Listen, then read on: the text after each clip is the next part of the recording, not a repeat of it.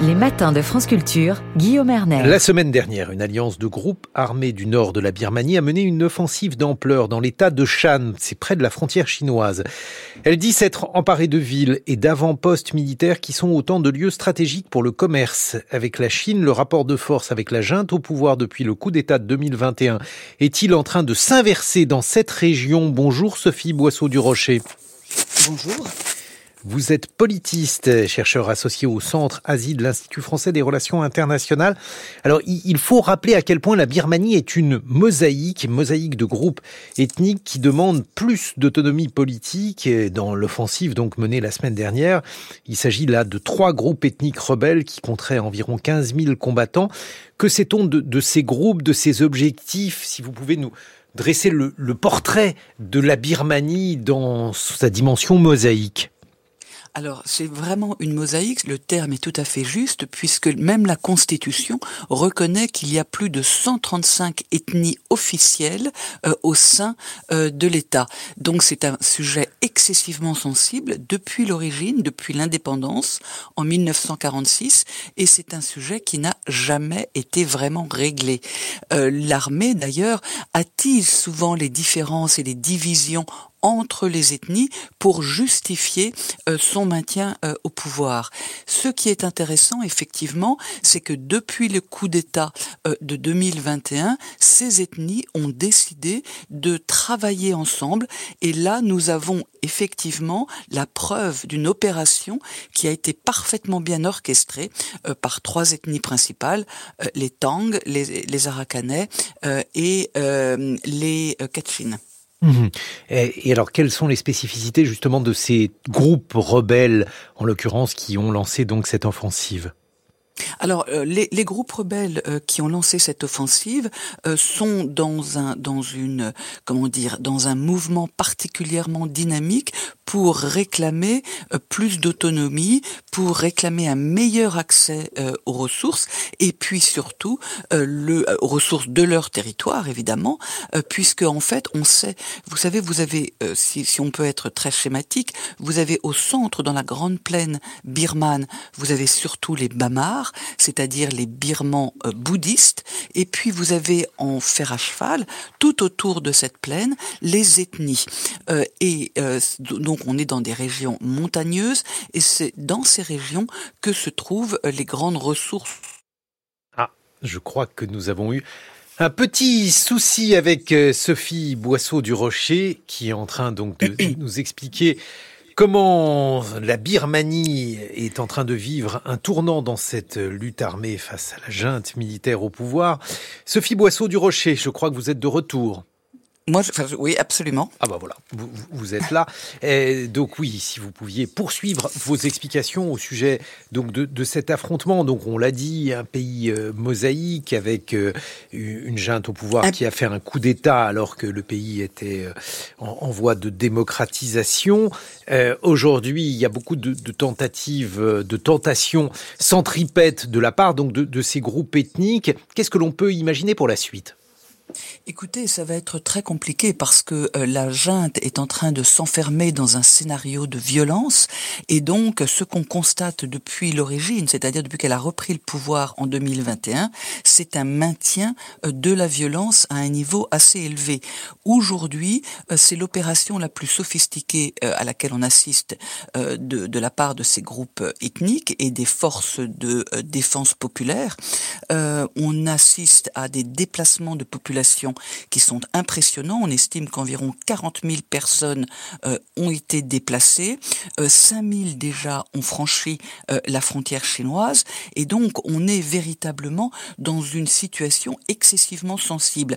Ce qui est intéressant, c'est de voir que l'armée, euh, le pouvoir réagit de façon très violente, mais l'armée n'est pas du tout unifiée euh, sur cette euh, situation. ce qu'on m'a, ce qu'on m'a dit récemment, c'est que mhm. les redditions se multiplient euh, au sein de l'armée. On a même des bataillons entiers qui refusent ah euh, d'aller d'aller se battre, et ça, c'est un facteur tout à fait nouveau. Mais alors, pour des raisons morales ou alors pour des raisons stratégiques, considérant que la bataille serait perdue? Alors les deux. Euh, le, premier point, c'est que euh, l'armée n'apporte pas de solution politique. Or, il s'agit d'une situation euh, très sensible sur le plan politique et qui ne va se régler qu'autour d'une table. Et donc, une, une, énième, je dirais, offensive militaire ne va pas servir euh, à grand chose si le problème n'est pas réglé euh, sur le papier. Et puis le second point, c'est que euh, l'armée n'a plus vraiment accès aux ressources locales puisque certaines, certains territoires ont été récupérés par les ethnies et donc certains groupes, certains bataillons sont, je dirais, sans ressources, même alimentaires, sans armes, sans munitions et donc refusent d'aller se battre dans ces conditions. Donc on est vraiment, si vous voulez, dans un face-à-face euh, qui est en train de tourner à l'avantage des groupes ethniques, à moins que l'armée euh, se fasse aider par un partenaire extérieur euh, important. Mmh. Euh, mais euh, là aussi, euh, c'est une information extrêmement importante, puisque on voyait bien que la junte au pouvoir était dans une sorte d'impasse, puisqu'il fallait augmenter le niveau de violence sans espoir de projet politique.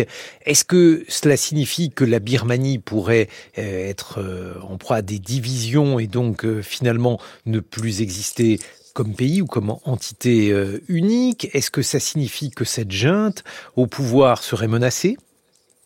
Alors, c'est plutôt ça. Euh, la junte serait menacée. Alors, la junte bénéficie encore de multiples atouts et elle n'a pas joué évidemment toutes ses cartes.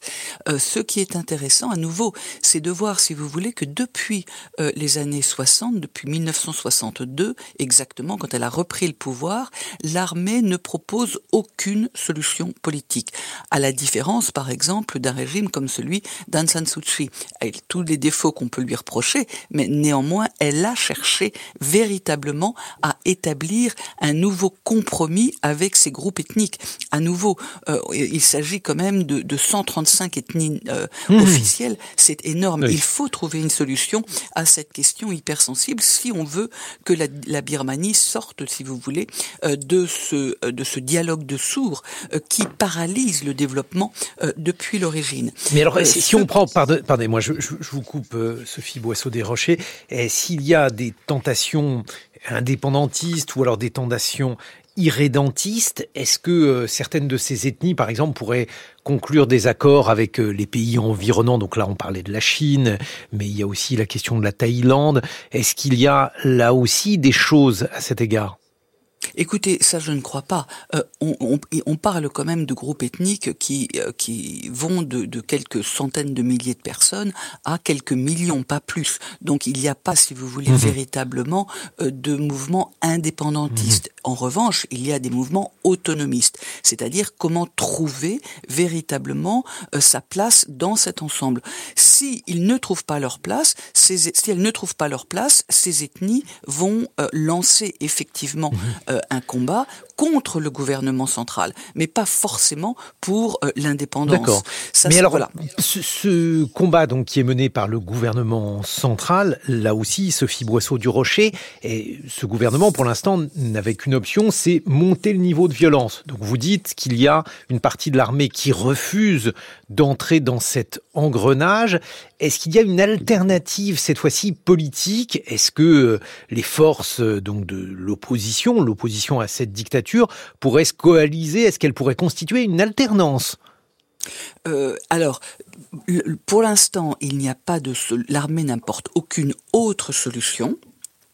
L'alternance, elle est, euh, elle, elle vient du travail que réalise euh, le gouvernement euh, d'union nationale, hein, qui est un gouvernement en exil et qui effectivement essaye depuis 2021 de trouver une solution et de proposer une solution. Donc, pour l'instant, si vous voulez, on en est là. Ce gouvernement est qualifié de terroriste, évidemment par par la junte.